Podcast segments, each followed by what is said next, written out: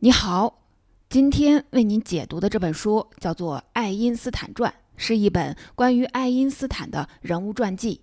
说到爱因斯坦，很多人马上就会想起他的照片：蓬乱的头发，炯炯有神的眼光，还喜欢叼着烟斗，一个典型的科学怪咖的形象。我们也都知道，他是一位伟大的物理学家，创立了相对论。还曾经推动美国研制原子弹，促使二战提前结束。如果我问你对爱因斯坦还了解什么呢？你可能就说不上来了。那真实的爱因斯坦到底是怎样一个人呢？从这本传记中，我们可以了解到，他不仅在科学上做出了伟大的成就，也曾经积极参与政治活动。他既喜欢安静的独处，也享受被万众瞩目的感觉。他既关心被战争和独裁统治迫害的陌生人，也有对身边人苛刻和冷酷的一面。通过还原他的一生，我们可以看到一个更加真实和立体的爱因斯坦。这本书的作者是沃尔特·艾萨克森，他是一位著名的传记作家。艾萨克森的作品有《乔布斯传》《基辛格传》以及《富兰克林传》。这些传记每一本。都堪称传记中的经典之作。艾萨克森擅长从海量的历史文献中抽丝剥茧，他的作品不仅仅是探索人物的生平事迹，还会对人物的思想演变过程进行分析和洞察，尽可能塑造出一个真实生动的形象。在他的笔下，伟人自有其伟大之处，同时也像普通人一样有各自的缺点。但恰恰是这些缺点，使人物形象看起来更加真实。这本《爱因斯坦传》也是如此。关于爱因斯坦的传记有很多，据不完全统计，有不下两百本。但是这本书的独特之处在于，它是在爱因斯坦生前所有文稿解密之后问世的。作者参考了大量爱因斯坦的手稿以及与他人往来的书信，增加了这本传记的真实性和完整性。比如，很多人都认为爱因斯坦支持美国制造原子弹，但是这本书通过分析爱因斯坦和当时美国总统罗斯福的往来书信，我们可以看到，爱因斯坦之所以会建议美国研制原子弹，是担心如果纳粹德国先研制出来，会对国际安全造成严重的威胁。但爱因斯坦同时也担心政府不能慎重使用核武器。他认为，如果美国已经确保战争取得胜利，原子弹还是不用为好。可惜，他担心的事儿最终还是发生了。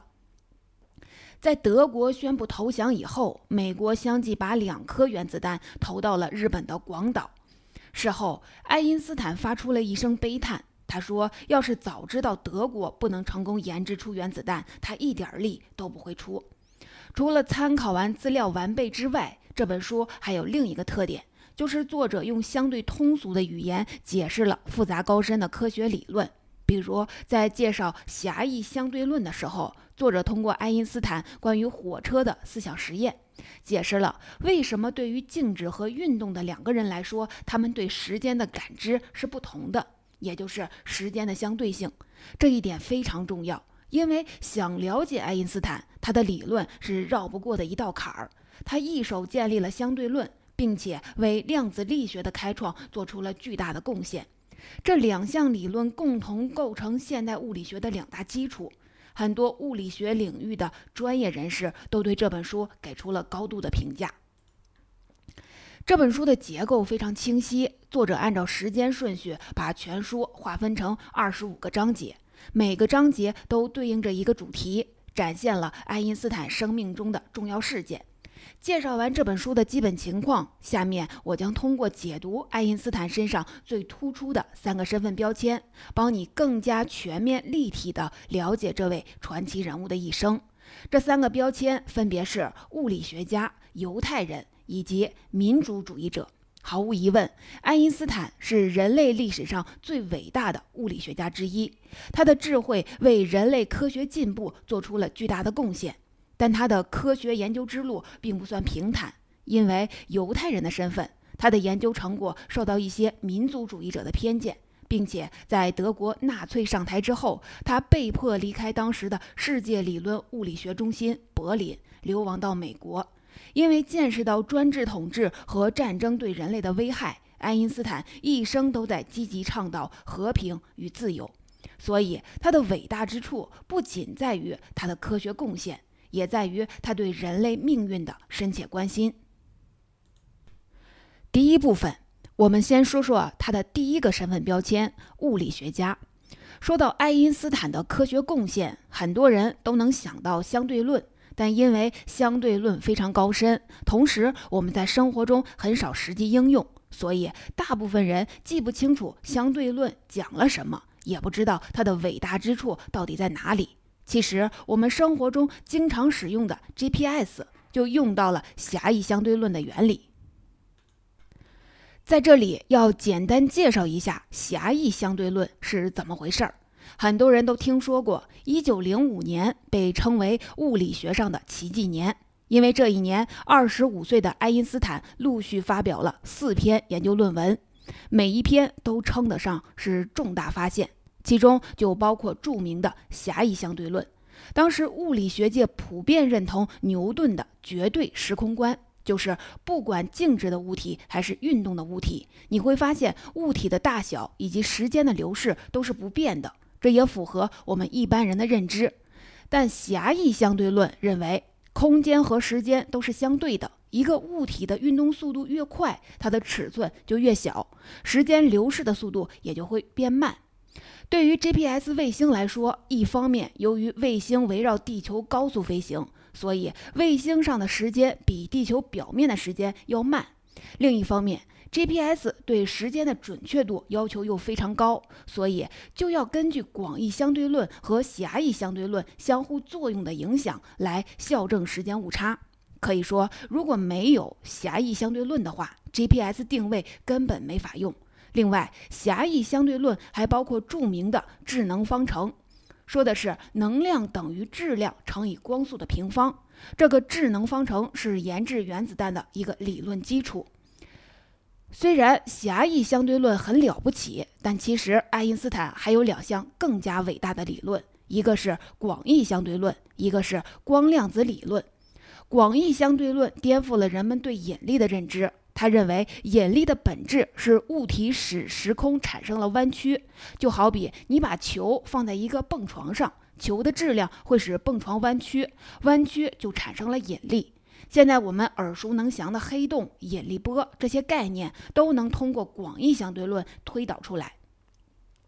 如果未来人类可以到太空进行宇宙航行，广义相对论是必不可少的，而光量子理论揭示了光的性质。当时物理学界普遍认同光是一种电磁波，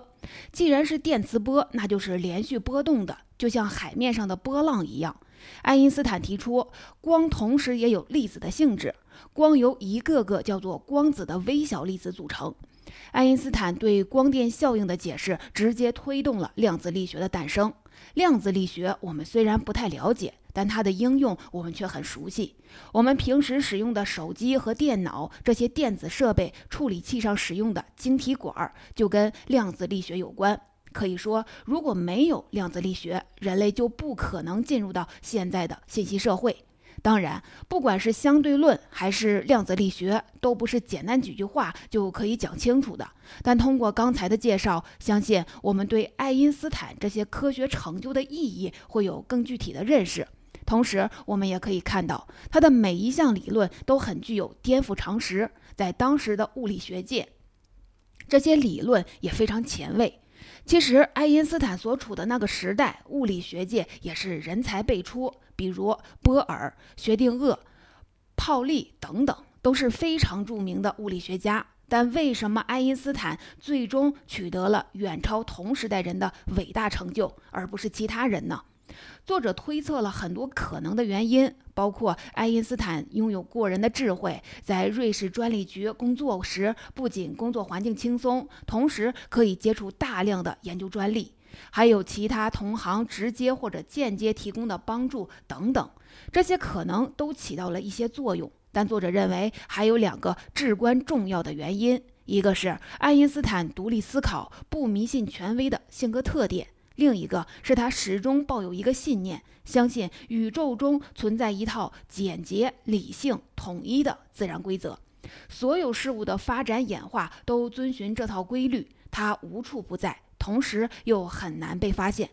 比如，在爱因斯坦发表狭义相对论之前，几乎是同一时间，还有另外一名科学家庞加莱也推导出类似的方程。但庞加莱要保守很多。他虽然也对时间的绝对性有过怀疑，但最终还是没有勇气彻底颠覆牛顿的绝对时空观。用另外一位物理学家的话说，其实也不能怪庞加莱太保守，只能说改变人们固有的时空观念这件事儿太需要勇气了。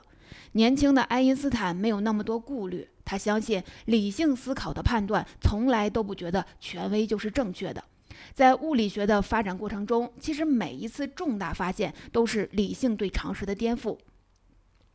哥白尼提出日心说是这样，爱因斯坦提出相对论也是这样。另外，牛顿假设空间中存在一种叫以太的物质，包括光在内的所有物体都是相对于以太做运动。庞加莱也保留了以太的假设。但这意味着要凭空加上一个根本观测不到的东西，跟爱因斯坦坚信的宇宙规律的简单性也不相符。于是他果断抛弃经典物理学，提出了狭义相对论。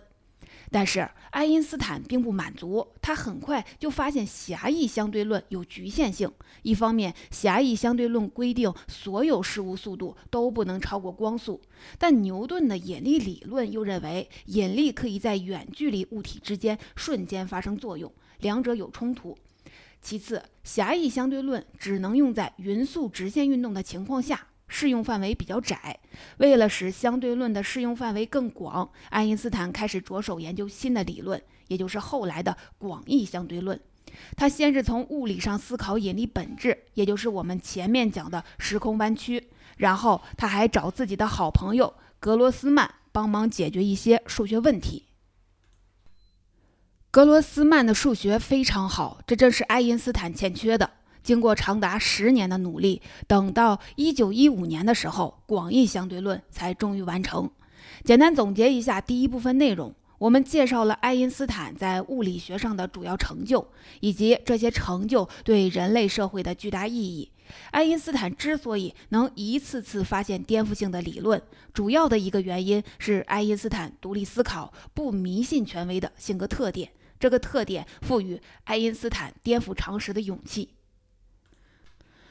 第二部分，但是我们前面也说过，爱因斯坦的科研之路走得并不平坦，这很大程度上是因为他犹太人的身份。下面我们就继续介绍爱因斯坦身上的第二个标签——犹太人，看看犹太人的身份给爱因斯坦的人生带来了哪些麻烦，又是如何深刻地影响他的所作所为。一九一九年对爱因斯坦来说是非常不平凡的一年，这一年发生了两件重要的事儿。第一件事儿是英国科学家爱丁顿和戴森带领的观测队，利用日食现象成功观测到了光线在太阳引力作用下的偏移数据。这个数据比用牛顿引力理论计算出来的结果大一倍，但跟相对论的预测结果却十分吻合。许多媒体对这件事儿都做了大量报道，说爱因斯坦推翻了牛顿的理论。甚至有人说，爱因斯坦的理论是人类思想史上最伟大的成就。这下，爱因斯坦不仅在科学界，甚至在公众心中都获得了极高的声望。第二件事儿是，第一次世界大战刚刚结束，德国作为战败国，不仅自尊受到了挫败，还背上了沉重的赔偿债务。一部分德国人为了寻找替罪羊，把战败的原因归结到了犹太人身上。认为犹太人出卖了德国，于是德国反犹主义开始抬头。恰好这个时候，爱因斯坦刚刚成名，他是一名犹太人，也长期居住在德国，所以自然而然就成反犹主义者的攻击对象。比如，当时有一个人叫保罗·魏兰德，他是德国右翼民族主义政党的激进分子。魏兰德意识到，其实很多科学家都对相对论抱有怀疑态度，认为相对论只是一种抽象的假说，而不是建立在牢靠的实验基础之上。于是就发表文章谴责相对论是一场大骗局，还召集了一群二流科学家一起攻击相对论，说爱因斯坦的学说带有强烈的犹太性，意思是看起来高深玄妙，其实就是在忽悠人。爱因斯坦看到这些言论非常生气，他在报纸上发表文章展开反击，还说：“假如我是德国的民族主义者，而不是犹太人，他们就不会攻击我的理论。”正所谓看破不说破，爱因斯坦的耿直正好中了敌人的下怀。他的言论不仅没能澄清事实，反而给自己带来了更多不好的名声。犹太身份给爱因斯坦带来的麻烦，不光体现在公众的舆论上。也使他在科学界受到了不公正的对待。一九一九年的日食观测数据印证了相对论的正确性。按理说，爱因斯坦应该可以获得一九二零年的诺贝尔物理学奖才对，但结果并没有。有一位当时著名的物理学家。勒纳德，他积极劝说其他科学家，让他们相信相对论其实算不上一个发现，也没有得到证明。那些所谓的实验数据可以通过其他理论解释。勒纳德批评相对论具有犹太科学的特征，本质上是一种哲学意象。当时诺贝尔奖委员会主席显然支持勒纳德的观点。主席在解释爱因斯坦为什么没有获奖的报告中，就引用了勒纳德和其他反犹主义者的论证。到了第二年，也就是1921年，爱因斯坦获奖的呼声已经远超其他人，但仍然有一些人试图阻止。最终，1921年的诺贝尔物理学奖谁也没有得，直到1922年，爱因斯坦才获奖。但是获奖原因还不是相对论，而是他的光量子理论。也就是在这个时期，爱因斯坦感受到德国歧视和迫害犹太人的现象越来越严重，他开始重视自己的犹太人身份，也对自己的民族同胞感到同情。为了生存，一部分犹太人通过改变自己的宗教信仰和文化传统，试图彻底放弃犹太人的身份，强调自己是一个德国人或者是西欧人。爱因斯坦一方面。面对这种行为进行公开的批评，倡导不同民族和平共处；另一个方面，采取实际行动支持犹太复国主义，也就是犹太人建立自己的国家。这相当于对反犹主义者的公开宣战。为此，爱因斯坦还收到过纳粹分子的暗杀威胁。当时，爱因斯坦已经成名，他到世界各地进行演讲，为犹太复国组织募集资金。第一站就是美国。爱因斯坦在美国受到政府和民众的热烈欢迎，几乎每一次演讲都座无虚席。但那些真正有钱有势的美国犹太人却很少参与，所以最后募资的结果并不是很理想。可以说，支持犹太复国运动的是爱因斯坦第一次在国际舞台上表达自己的政治主张。虽然爱因斯坦付出了很多努力，但实际上收效甚微。他作为一名科学家，可以改写物理学的历史，但在国际政治中却是无力的。一九三三年，希特勒成为了德国总理，开始对犹太人进行全面清洗，爱因斯坦的家也被抄了。不过，爱因斯坦似乎早就预料到了，当时他已经举家搬到了美国，幸运地躲过一劫。我们来总结一下这部分的内容。在第一次世界大战后，德国反犹主义兴起的背景下，爱因斯坦作为一名风头正盛的犹太科学家，他不仅受到舆论谣言的困扰，在科学界也因为自己的犹太身份受到了不公正的质疑。但他并没有像某些犹太人一样，通过委曲求全的方式谋求生存，而是通过实际行动支援犹太复国运动，利用自己的影响力为犹太民族发声。第三部分，很多人可能都认为，像爱因斯坦这样的科学家应该是一心投入科学研究，不会过多的参与政治。但事实上，爱因斯坦从年轻时就有着自己鲜明的政治主张。他倡导和平，同情受压迫者，强调社会正义，同时反对狭隘的民族主义和军国主义。但是在纳粹上台之后，他改变了一贯的反战态度，意识到纯粹和平主义无法抵御暴政和战争狂热的威胁，因此他也参与了反对专制的政治运动。下面我们就继续介绍爱因斯坦身上的第三个标签儿：反对专制和暴政的民族民主主义者。从中学时代起，爱因斯坦就非常反感学校的专制氛围。当时整个德国社会都比较压抑，军国主义盛行，所以爱因斯坦就干了一件事儿，他放弃了自己的德国国籍。其实，爱因斯坦一直以来对国家和民族的意识都比较淡薄，即使他在行动上支援了犹太复国运动，也是出于保护犹太人生存权利的无奈之举。一九四六年，他在华盛顿向一个研究巴勒斯坦局势的国际委员会作证时提出，应该让更多的犹太人移民入境，但并不认为犹太人应当组建一个国家。他认为人们应该弱化国家的重要性，把自己看成是一个世界公民，而且为了维持世界的和平秩序，仅仅靠缔结条约或者裁军是不够的。应该削减国家的权力，同时建立强有力的世界政府来维持秩序。这种通过建立凌驾于国家之上的组织来维持和平的政治理想，可以说贯穿了爱因斯坦的一生。很多人可能觉得爱因斯坦的想法太理想化。实际上，放在当时的时代背景下，这种想法是有根据的。第一次世界大战之后，一些国家组建了一个叫国际联盟的组织，这个组织就是现在的联合国的前身。国际联盟的宗旨就是减少武器数量，平息国际纠纷，促进国际贸易。但是，国际联盟没有军队武力，所以在处理国际冲突时，必须依靠大国的力量，最后难免沦为大国操纵的。工具很难真正发挥作用。在国际联盟的牵线搭桥下，爱因斯坦曾经和著名的心理学家弗洛伊德进行公开讨论，主要是探讨战争的原因以及避免战争的方法。两个人的往来信件被集结成册，名字叫《为什么要战争》。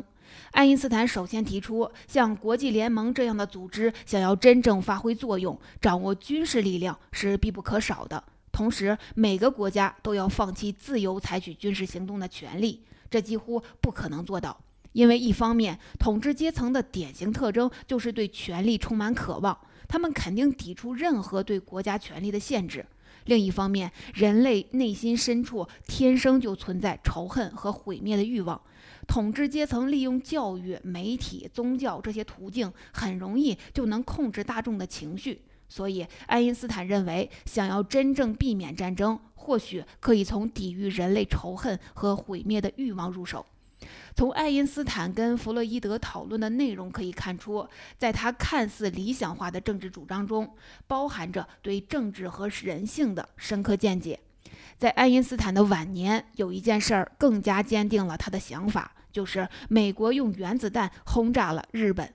我们前面也说过，爱因斯坦曾经积极建议美国研制原子弹，原因是担心如果德国先研制出来，会对世界和平造成严重的威胁。但他同时也认为，核武器不应该控制在某个国家手里。在美国使用了原子弹之后，一些科学家签署了一份联合声明，目的是建议政府组建一个国家顾问委员会来控制核武器。爱因斯坦随后给领导研制原子弹的物理学家。奥本海默写了一封信，信中说，他理解这份声明背后的情感，但他认为，如果不能建立一个凌驾于各国之上的政府组织来指导国际关系，实现和平是不可能的。在接下来的几个月里，爱因斯坦继续在一些文章和采访中发出倡议，不过，显然他的努力并没有起到什么作用。二十世纪四十年代末，有人采访爱因斯坦时，问他下一次世界大战是什么样子。他的回答说：“他不知道第三次世界大战会有什么武器，但他知道第四次世界大战肯定是用石头。”简单总结一下最后一个重点内容：爱因斯坦从年轻时就有着自己鲜明的政治主张。他认为，想要维持世界的和平秩序，仅仅靠缔结条约或者裁军是不够的，应该削减国家的权力，同时建立强有力的世界政府来维持秩序。这种通过建立凌驾于国家之上的组织来维持和平的政治理想，贯穿了爱因斯坦的一生。总结说到这儿，本期音频的内容就聊得差不多了。下面来简单的总结一下为您分享的内容。首先，爱因斯坦一手创立了相对论，他的光量子理论成为量子力学的重要基础。这些成就使他成为人类历史上最伟大的科学家。爱因斯坦之所以能一次次发现颠覆性的理论，有两个至关重要的原因：一个是他独立思考、不迷信权威的性格特点，这个特点赋予了爱因斯坦颠覆常识的勇气；另一个原因是他相信宇宙中存在一套简洁、理性、统一的自然规律。这个信念促使他为探索科学真理不断进行自我突破。其次，爱因斯坦的科学研究之路并不算平坦。在德国反犹主义情绪日益高涨的背景下，他的研究成果受到了大量的攻击。犹太人受到的不公正待遇激起了爱因斯坦对犹太同胞的同情，所以他积极支持犹太复国主义，利用自己的影响力为犹太民族发声。最后，爱因斯坦作为一名民主主义者。他也有着自己独特的政治主张。他认为，想要实现真正的和平，需要建立一个凌驾于国家之上的组织。这个组织不是一个软弱的协调者，而是一个强有力的仲裁者。这种想法看起来很理想化，但背后隐藏着爱因斯坦对政治和人性的深刻洞察。